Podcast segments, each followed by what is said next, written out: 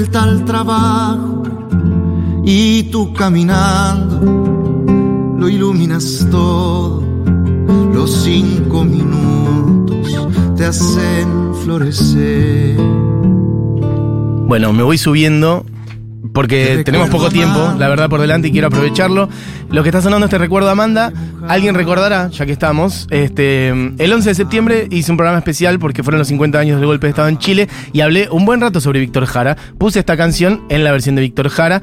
Puse algunas versiones también de canciones de Víctor Jara y entre las versiones que puse, puse canciones de la persona que ahora está mm, eh, junto conmigo en la mesa, eh, que es el señor Nano Stern. Nano, bienvenido. ¿Cómo Muchas estás? gracias, encantado de estar acá por conversar contigo. Qué lindo, bueno, gracias por venir. Eh, Nano Stern, imagino que mucha gente conoce y por ahí mucha otra no, y está bueno que así sea también, dar a conocer más este, su música, es eh, cantautor chileno. eh, que de hecho hoy mismo te vas a estar presentando en el Teatro Ópera, un teatro grande, este, para hacer, bueno, entre otras cosas, músicas de Víctor Jara. Así es. Este, está acá con la guitarra. Bueno, para, pero quiero que arranquemos por otro lado, para, para entrar por otro lado. Veníamos hablando, yo te contaba, bueno, eh, que por distintas razones, estas últimas dos semanas fue, eh, Chile estuvo muy presente en el programa por el aniversario del golpe, por hablar de, de Víctor Jara, pero que también días después vino Alex Wanter y me contabas que se conocen. Sí, nosotros, nosotros nos conocemos, teníamos una banda en el colegio, No, en la escuela. Tocábamos juntos, una banda tributo a Led Zeppelin, tocábamos duro y parejo todos los discos, de principio a fin. Me muero porque en un punto siento que el sonido de Led Zeppelin hoy es lejano a lo que hacen los dos, a Sí. lo que haces vos y a lo que hace Alex. Como pero no cada tanto, uno. pero sí, pero no, porque Led Zeppelin tiene tantas cosas, ¿no? Sí, sí, claro. Tiene esta cuestión más, más dancing también, tiene, de repente rayan el funk, tiene las, estas guitarras bonitas, y tiene la cuestión más folk, que está muy presente, Sí. ¿no? Hay discos enteros que tiran para allá. Yo creo que ahí está, a- a- abre para todos lados. Qué banda Led Zeppelin, ¿eh? Increíble. Mirá, no mi me banda que- favorita, mi ¿En serio? Absolutamente. Vos eras, eh, tenías una eso, como bandas, eh, como rockeras en la adolescencia. En la adolescencia y después también. Y de hecho yo también he hecho algunos discos que son mucho más eléctricos. Grabé un disco que se llama Lucero el año 2018, que fue producido por Tony Platt, que era productor de ACDC, productor Sí. de Bob Marley también, y que de hecho trabajó como asistente de producción cuando era muy joven en eh, la grabación de Led Zeppelin 4. Y me contaba que se, se traspapeló y borró la cinta del No. primera toma del solo de Stairway to Heaven, que era otro. Y Era- él lo era borró. otro solo. Era otro solo, lo borró. Es decir, que Jimmy Page dijo, ah, no importa, prendió un pucho y mientras fumaba el pucho grabó, otro. grabó y él quedó. Claro. Otra época, otros modos de grabación. Sí. Eh, para ya que estamos en, en- en esa adolescencia más. Igual no sé exactamente esto, pero tengo entendido que eh, alguna vuelta tuviste un cruce con. como haciendo algo con Charlie en plan rockero. ¿Cómo sí. fue eso? Cuando yo tenía 17 años, Muy tenía un grupo que se llama Matorral, un grupo rockero chileno que fusionaba ya rock con folclore, una cuestión así por ahí, como los Jaiba un poco. Y, y Charlie parece que tocaba el día siguiente, un día sábado, y preguntó, me gustaría ir a una banda aquí de la escena, ¿qué me recomiendan? Y alguien le habló de nosotros y fue a la batuta, que es un poco como decir Niceto de, de Chile. ¿no? Y entonces llegó Charlie, estábamos nosotros tocando, era mi show de despedida, porque yo me retiraba de la banda por cosas de la vida. Y entonces llegó y, y nos vio un rato, así de, yo me- miro para el lado y estaba él mirando al lado del escenario. ¿Y Y después bajamos al, al camarín y estaba él con toda su troupe. Esta es la época heavy metal, ¿no? Sí, claro. Año 2002, imagínate. Claro. Y, y de repente sale su banda y se ponen a tocar con nuestro instrumento. Y Charlie mismo dice: ¿Dónde está el del bajo? ¿Dónde está el del bajo? Que era yo. Y da, pásame el bajo. Y él andaba con un Jack Daniel. Y yo, chico, ¿no? 17 años, fresco. Le dije: Te lo cambio por el whisky. Bueno, ay, me pasa la botella, se lleva y sale, sale a tocar con mi bajo, ¿no? Y en un momento, claro, estaban tocando y yo dije, esto está colapsado de gente, tenía mis pedales adelante, chico, yo así recién empezando con esto, y digo, me los van a chupar, me los van a pelar, seguro, así que salí al escenario a recoger mis cosas y estaba él ahí tocando, can- y de repente pasa el micrófono y terminamos tocando, ¿no? Eh, Come Together. Entonces yo cantaba, Charlie tocaba mi bajo, una cuestión bien surreal. Vos sabés que eso es un sueño absoluto para la mayoría de los músicos argentinos. Tocar una canción de los Beatles con Charlie García y te sucedió a vos eh, siendo menor de edad. 17 Exacto. años. Sí, en un local en el cual no tenía edad para entrar. sin embargo, Claro, y sin embargo estabas, no solamente estabas ahí, sino que estabas tomando whisky tocando con Charlie García. Ah, sí, la vida un poco insólita. Mira, eh, ¿qué tan presente tenías a Charlie en tu infancia? Era Menos, yo era más de Spinetta en esa época. Mira. Pero poco a poco me fui convirtiendo. Tremendo. Sí. Impresionante. Bueno, vamos a, a lo que nos atañe más ahora. Este, mm, Seguro que Charlie no se acuerda, pero pasó. Le mandamos un beso a Charlie. Sí, un beso que es lo más enorme, grande que hay. Un beso enorme. Eh, bueno, Nano Stern se presentan el día de hoy. Este, mm, bueno, eh, contame cuánto peso va a tener, por ejemplo, en el, en el show de esta noche, el último disco, que es algo concretamente sobre, sobre la obra de Víctor Jara, y después, bueno, después repasamos Sí, muchas eh, otras cosas. Es un concierto homenaje a Víctor. Está centrado en él, en su vida, en sus canciones. Hay muchas historias, muchas anécdotas, mucho brindis, muchas copas de vino, ojalá que corran entre medio. Pero sobre todo mucha poesía, estas canciones inmortales de Víctor Jara que yo intento tocar lo más lindo que puedo. Y por supuesto también algunas canciones mías entre medio que siento que dialogan con esta y que hablan de un Chile más bien de hoy, pero que tiene todo que ver con, con eso, con esas canciones y con esa historia. ¿Qué, qué tan presente estaba Víctor Jara en tu vida, en tu infancia? Digo, ¿siempre estuvo presente o hubo un momento que dijiste, ah, pará? Como desde la adolescencia, que empecé a tocar la guitarra y a cantar canciones. De las primeras canciones que aprendí a cantar era El Cigarrito, por ejemplo, Ujú. las canciones así como emblemáticas de él. Y en Chile Víctor está muy omnipresente, es como Charlie acá, o sea, muy difícil no cruzarse, ¿no? Es una figura muy fuerte. Él y Violeta Parra Ujú. están en todas partes. Eh, y poco a poco empecé a cantarlo más, pero no fue hasta este año en que las circunstancias me hicieron decir, bueno, es el momento de abordarlo, sí, en serio, hacer un disco. ¿Y cuáles sentís que fueron esas circunstancias? ¿La actualidad política de Chile, el aniversario 50 del golpe? En un principio el aniversario. En, un- en principio el aniversario me parece que es un momento importante de memoria porque se iba a discutir mucho respecto a lo que pasó en Chile, se iba a hablar. Claro. Y creo que la música tiene una capacidad de hablar desde otro lugar, de repente mucho más, más, más certero, creo yo. Entonces dije, vamos a hacerlo, pero no me imaginaba hace un año y medio cuando empecé con este proyecto en la cabeza las circunstancias en que íbamos a estar ahora en Chile, pero también por el barrio, ¿no? Hay que decir aquí en que la advertencia de la historia, de lo que puede llegar a pasar, ¿no? Cuando, los, cuando, los, cuando los que no tienen que estar están en el poder, eh, hablan con rabia desde el pasado y, y- y el, el ejemplo de Víctor creo que es muy fuerte en ese sentido. Sí, Em, qué bueno saber que tiene tanta presencia Víctor Jara en, en Chile, em, cotidiana, vos decís la presencia como inmanente, ¿no? Como esto de Violeta. Claro, bueno, para el estallido social, por ejemplo, el 2019, Exacto. El Derecho a Vivir en Paz, su canción fue un himno, así que está en todos lados, su música sonaba mucho, fue muy fuerte su presencia. ¿Cómo, ¿Cómo viviste vos esos años, estos últimos años de tanta, bueno, de convulsión social en, en buena medida positiva en Chile, que la juventud, ¿no? Volviendo a ocupar un lugar importante Sí. políticamente, sacudiendo estructuras. Sí, lo viví con mucha intensidad, como todos, yo creo. Mm. Muy en la calle, tocando, tocando, tocando en todos lados, escribiendo. Hice un libro también que se Sí, llama Las eso décimas del estallido, que es Ujú. una crónica día a día de lo que fue ocurriendo. Eh, Después de eso, bueno, vino la pandemia, que fue la peor manera posible de darle seguida a esta energía colectiva. Y saliendo de allí vino ya el proceso de- electoral del, del presidente Boric yo participé ahí muy, muy, muy fuertemente, estuve muy metido, Ujú. no solo tocando, más bien produciendo, que fue para mí una experiencia nueva, muy interesante, muy intensa. ¿En qué Eh, sentido produciendo? Produciendo el- todo lo que tiene que ver con la parte cultural. Ajá. Eh, todas las giras de conciertos, y el, el acto de cierre, estuve en la producción artística, Ok. el acto de la noche del triunfo, el acto del cambio de mando, que fue un desafío mayúsculo. Mirá vos. Y fue muy interesante, aprendí muchas cosas. Ok, o sea, Sí. vos como mm, eso, produjiste artísticamente, por ejemplo, el show Sí. o los... eh, Y no estuve, y no estuve arriba Mira. del escenario, ¿no? Porque me parecía poco elegante, lo uno o lo otro, de los dos lados mejor no estar. Claro, vos pensaste a quiénes invitar, qué canciones hacer, Exacto. hiciste por ahí arreglos, etcétera, Todo y eso. Te corriste del escenario. Todo aquello, sí. Mira, ¿y a quiénes invitaste, por ejemplo? Bueno, estuvieron los Iyapu, estuvieron unos cuequeros jóvenes, estuvo la orquesta de niños de La Pintana, que es una población que ha pasado por, por muchas en Chile. Eh, hubo chinchineros, que son estos tambores de pie que bailan. Hubo laquitas, las tropas de, de Zampoña. Hubo poesía de Licura Chihuailaf, también Premio Nacional de Poesía Mapuche. Hubo un montón de cosas. Eh, había la presencia de un árbol gigantesco en el escenario, que era una cuestión muy, Qué muy lindo también. Y bueno, el presidente que se dio un, un discurso muy hermoso ese día, fue un momento bien memorable. ¿Y en tu vida vos siempre estuviste conectado con estos sonidos o esta música o es algo que fuiste descubriendo con el tiempo? Entiendo que durante un buen tiempo, bueno, tuviste una, una deriva por Europa, ¿no? Sí. En tu juventud. Sí, de Después poco. volviste a instalarte en Chile. Desde la adolescencia empecé un poco. el- la clave para mí fue un día que por casualidad di a un concierto de los Jaivas. Y ahí, claro, yo venía del rock, ¿no? Entonces, escuchar esta mezcla y estos instrumentos distintos y estos ritmos diferentes me empezó a abrir la cabeza, me, me- me- me explotó. ¿Cuántos años tenías en ese 13. momento? Era mi, Ah, mi cumpleaños joven, número 13. Ese día iba a tocar Deep Purple y yo iba a ir. Mi, mi regalo de mis padres era ir a ver a Deep Purple y se canceló el concierto. ¿En serio? Y ahí, bueno, justo tocaban los Jaivas, mi vieja Tino me dijo, vamos para ahí, los llevo con mi hermano y fue increíble, o sea, me marcó la senda, Es absolutamente. espect- como un cambio, un, como agarrar una rotonda y salir Exacto. en otra. Ibas a ver a Deep Purple y terminaste viendo los Jaivas. Claro, y a través de los Jaivas, Violeta Parra y Víctor Jara y los Inti, los Kila y Yapu, que hoy día son mi mundo, ¿no? Es donde, donde estoy. Ahora recién estrené la semana pasada un documental que hice que se llama En septiembre canta el gallo, que es una historia de la nueva canción chilena. Eh, me encantaría que en Argentina se pueda ver. Yo Mirá. creo que pronto se va a estar Pará, pero disponible. perdóname, vos produjiste ese. Dirigí. Dirigiste ese Junto documental. con, eh, con Lucho Briseño, un compadre, Ajá. lo hicimos mano a mano. ¿Y qué hiciste? ¿Fuiste recorriendo Chile, haciendo entrevistas? Hicimos 20 entrevistas, son 50 horas de conversación eh, y recogimos muchísimo material de archivo.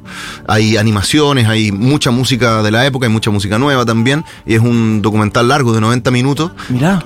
que hasta ahora ha tenido una recepción maravillosa por parte de la gente. Y hablando en general de la nueva canción. Sí, desde sea, la Violeta bueno, Parra, Claro. desde, la- desde las andanzas de la Violeta en el campo, Sí. recopilando folclore, hasta el golpe. Y, va- y llegamos hasta ahí. Ah, no, hasta no ahí. pasamos de ahí porque me parece que es un periodo que coherente. Qué importante siempre el trabajo de alguien que se dedique como a recopilar, ¿no? Eso pasa con algunos personajes. Acá en Argentina le da Valladares, pienso, Claro. Leo Gieco también. Claro, claro. Bueno, eh, se nos va a ir el tiempo No. y la charla está muy apasionante, pero vos estás con la guitarra también, así Sí. que intercalemos un poco. Bueno. ¿Tenés ganas de tocar algo? Por supuesto. Para que la gente también te escuche. Algo de propio, algo de una Algo canción de, Víctor. de Dale, Víctor. perfecto. Les voy a contar una historia. Esta es una canción que, que Víctor escribió eh, a raíz de que en trabajos voluntarios que él participaba mucho durante la Unidad Popular, se encontró un niñito que estaba abandonado, ¿no? Que estaba muy abandonado por sus padres, que se llamaba Luchín. Y se lo llevó y lo adoptó y se fue a vivir a su casa, hasta el golpe, ¿no? Y después Luchín fue adoptado por, por la familia de un abogado. Y hoy día Luchín es un señor, un caballero, Mira. que es abogado y trabaja en la Defensoría de la Niñez, ¿no? Y lo más insólito es que estaba yo eh, mirando, perdiendo el tiempo en Instagram un día, pocos meses después de, de publicar este disco, Sí. y me llega un mensaje y me dice, hola Nano, soy Luchín, No. escuché el disco, me emocionó profundamente, te agradezco. Después fue al concierto de lanzamiento, me llevó un regalo, conversamos y ahora hablamos, y es muy... Qué emocionante. por más, que, más allá de la anécdota, siempre lo cuento porque me parece que es una, eh, nos hace ver que estas canciones están vivas y están presentes Claro. en nuestras vidas de verdad. Sabía de la historia que- del niño Luchín, pero no sabía de él ahora. Sí. Qué fuerte sí. ese encuentro a Así través de la música. Así que bueno, aquí va, una canción muy tierna, muy bonita que va a estar, por supuesto, esta noche en el ópera.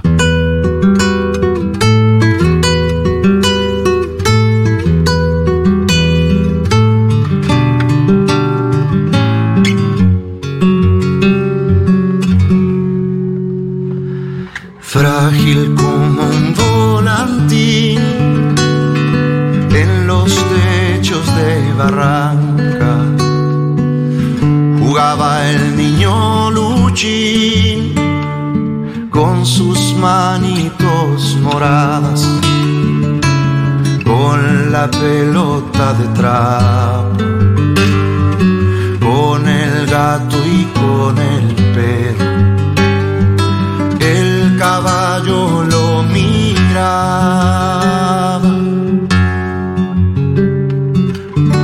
en el agua de sus ojos. Se bañaba el verde claro, gateaba su corta edad con el potito embarrado, con la pelota de trapo,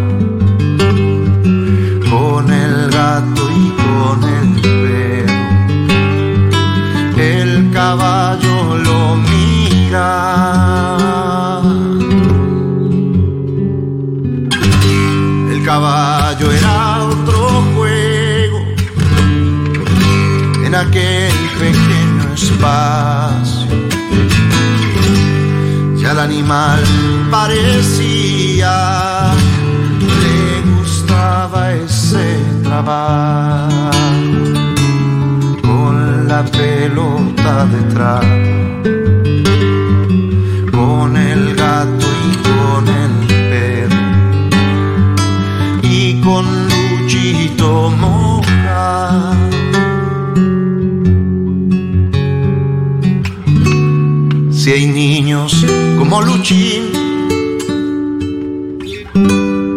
que comen tierra y gusanos, abramos todas las jaulas pa' que vuelen como pájaros con la pelota de trapo, con el gato y con el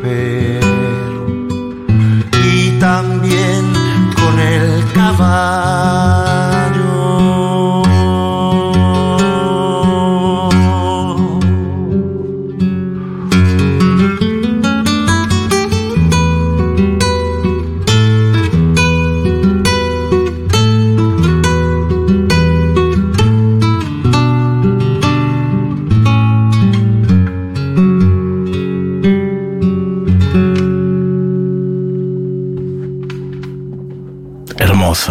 Hermoso, hermoso. Muchas gracias. Nano Stern tocando en el estudio de Futurock en vivo, versión de Luchín de Víctor Jara. Nano Stern se presenta hoy en el Teatro Ópera. Esto es, bueno, en el mero centro de la Ciudad de Buenos Aires. Supongo que más o menos todo el mundo lo ubica, pero por si no, por si viene de otro lado. Corrientes 860. Este, hoy a las 21 horas. Eh, mira, gente que dice, por favor, qué versión divina de Luchín. Estoy emocionada, gracias por tanto. Mercedes dice, acabo de prender la radio. Es el genial Nano quien está hablando. Si es él, todos mis respetos y admiración. Él, Chinoy y Manuel García, un lujazo de esta época. Qué genio Nano Stern. Lo vi con Chinoy en Baires hace años y no dejé de escucharlo. Tremendo talento eh, desde Chile. Bueno, socios de la radio. Bueno, gente muy emocionada del otro lado. Muchas gracias. Este, mm, quería decirte no solamente de, de- de tu voz, este, sino también qué, qué gran guitarrista que sos. Este, te lo digo. Gracias. El oficio, ¿no? Me encanta, me encanta. Y este disco en particular fue mucho trabajo en la guitarra, muchísimo. Mira. Y lo disfruté porque, claro, tomé la decisión desde el principio de hacerlo solo con guitarra y voz. Ajá. Pero dije, no va, no va a poner a fogatear, ¿no? No va a ser así, rank, rank, ¿Qué rank. sería eso? Ah, ok. Claro, así como la versión eh, Rasgueada. AliExpress. Claro, está bien. Sino hacer un trabajo sutil de rearmonización, de búsqueda lírica de la guitarra. Hice algunas cosas instrumentales del Víctor. Eso te iba a decir. Sí. Bueno, igual no solamente. Ah, está bien, del Víctor, pero hay canciones instrumentales en tus discos en general, que es algo poco común. Sí. En tu primer disco, incluso ya. Sí, sí. Este, Hay dos, creo. Son muy hermosas. Sí, Y- me gusta mucho la música, ¿no? Yo disfruto, no, no, no, en realidad no vengo desde la canción, vengo desde la música. Y luego me acerqué a la canción y curiosamente hoy día me ocupo mucho de la palabra y escribo también sin cantar, digamos. Pero esa es la dirección en mi vida. O sea, parto de ahí, la música es como mi- Partiendo de la música. Claro, vos de hecho arrancaste con el violín Con el cuando eras muy niño, ¿no? Chiquitito, sí. ¿Cómo fue que llegaste a tener un violín? ¿A los tres? a una los cosa así. Cuatro, tres, cuatro, recién ¿Cómo cayó en tus manos un violín? Eh, por el método Suzuki, que es una cuestión de enseñanza a los niños en la primera infancia. Mira. De hecho, de ahí, Alex, de ahí nos conocimos, de tocar el violín juntos, de estudiar desde niñitos. Mira. Entonces tenemos toda esa, esa, esa, esa manera de, de llegar a la música desde el juego, desde el disfrute, como hacen los niños con las cosas que aprenden. Claro, desconozco el método Suzuki, pero entiendo que es algo del corte Es- pedagógico, lúdico con la música, ¿no? Sí, se trata de enseñar la música como se enseña eh, la lengua madre. O sea, desde el juego, la imitación, el refuerzo positivo, pasarlo bien. Y hay una cuestión etimológica muy, muy curiosa, lingüística más bien, Ajá. que en castellano la música se toca, pero en casi todos los idiomas la música se juega. Se juega, play. Entonces, spielen, juez, eh, ¿no? Siempre, en casi todos los idiomas se juega y nosotros estamos condenados a tocarla. Nada más que la música no se puede tocar, se tocan los instrumentos, la música está en el aire, ¿no? Exacto, mira qué bien. Che, em, bueno, no dejo de sentir igual en todo que haces también como conexiones con el sonido folk histórico, no Sí. solamente el de Chile, Sí. sino también, recién te escucho, escucho tus discos, a mí me, se me viene mucho León Gieco acá, porque bueno, en. Argentina el uso de la voz incluso a veces muy parecida, Sí, sí, sí. Eh, pero también a nivel internacional, y de hecho, este, este, has hecho bastantes cosas con John Baez, por ejemplo. Contanos un poco de eso, cómo llegaste a ella o cómo llegó ella a vos. ¿Cómo Llegó ella a mí, eh, porque cuando fue a Chile el año creo que 2018, ponte tú, 17, no sé. eh, hace 20 años que no iba, hace 20 años que no iba a Chile. Entonces eh, se puso a investigarme y me escribió un mail. Joan Baez, así, yo pensé Wow. que era en joda, ¿no? Y era ella, me decía, "Nano". ¿Alguien le había pasado tu mail? Claro, sí, sí, se lo consiguió. Y me dijo, Nano, voy a Chile después de 20 años y quería invitar músicos y voy a invitar a Inti Gimani, pero quería invitar músicos más jóvenes y me puse a preguntar y todo el mundo me habló de ti que tenía que escuchar y me encantó, me enamoré de tu música, no sé qué, ven. Bueno, fui, imagínate, feliz. Eh, después eh, grabamos juntos en un disco mío y después de eso ella me invitó a su concierto de 75 años Ujú. en Nueva York, que fue un concierto que se grabó, que se editó un disco y que salió por la televisión pública gringa, ¿no? En la tele. Bien. Y que estaba Paul Simon y estaba, qué sé yo, David Crosby, estaba una cuestión increíble, o sea, una colección de astros. Y, total- y ahí cantaste una de Violeta. De Violeta, eh, sí, Qué gracias a la vida. Gracias a la vida. Sí. Eh, Nano, nos queda nada, pero ¿tenés ganas de hacer una más? Bueno, vamos Aunque ahí. sea cortita. Vamos ahí. Por ahí si querés una versión reducida o lo que vos tengas ganas. Está cambiando la afinación Nano de la guitarra. Cuerdas nuevas. Voy a cantar una canción mía, un pedacito. Pero claro, adelante. Sí, que encuentro mi uña. Sí, ahí está. espera. ¿Necesitas una púa? No, la tengo entre medio de los cientos de billetes de 10 pesos argentinos que tengo en el bolsillo. Vamos ahí. sí, es- Se llama Necesito una canción, un pedacito. Dale.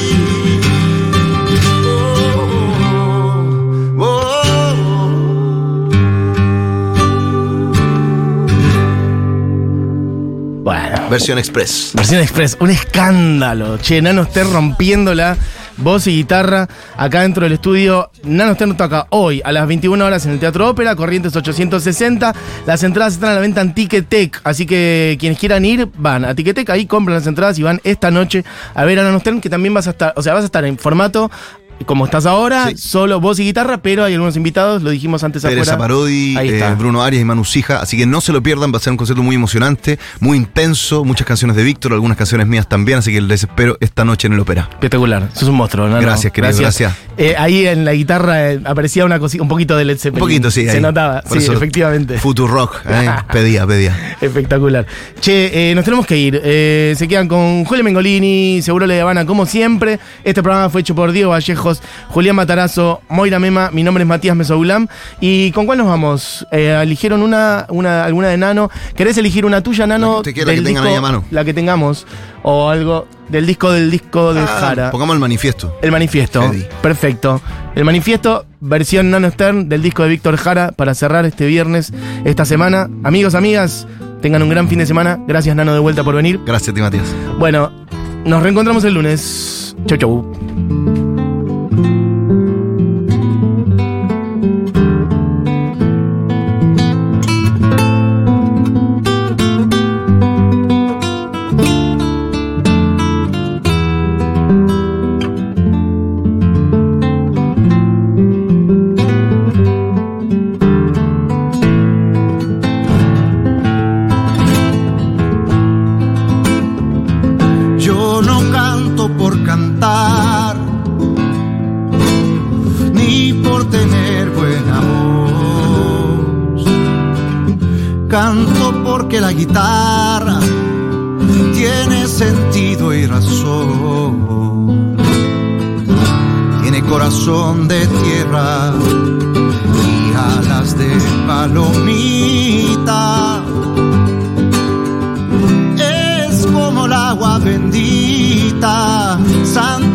Glorias y penas.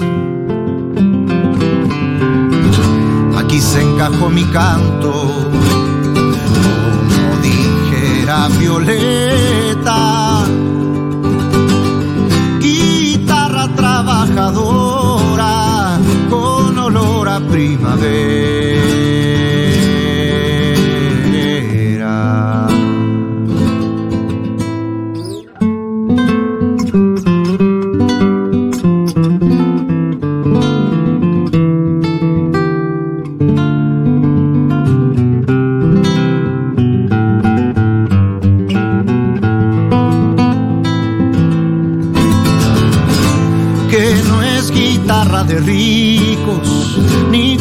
Que se parezca. Mi canto es de los andamios para alcanzar las estrellas. El canto tiene sentido cuando palpitan las venas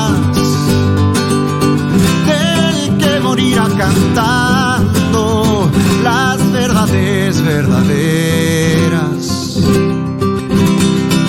no las lisonjas fugaces ni las famas extranjeras, sino el canto de una lonja hasta el fondo de la tierra.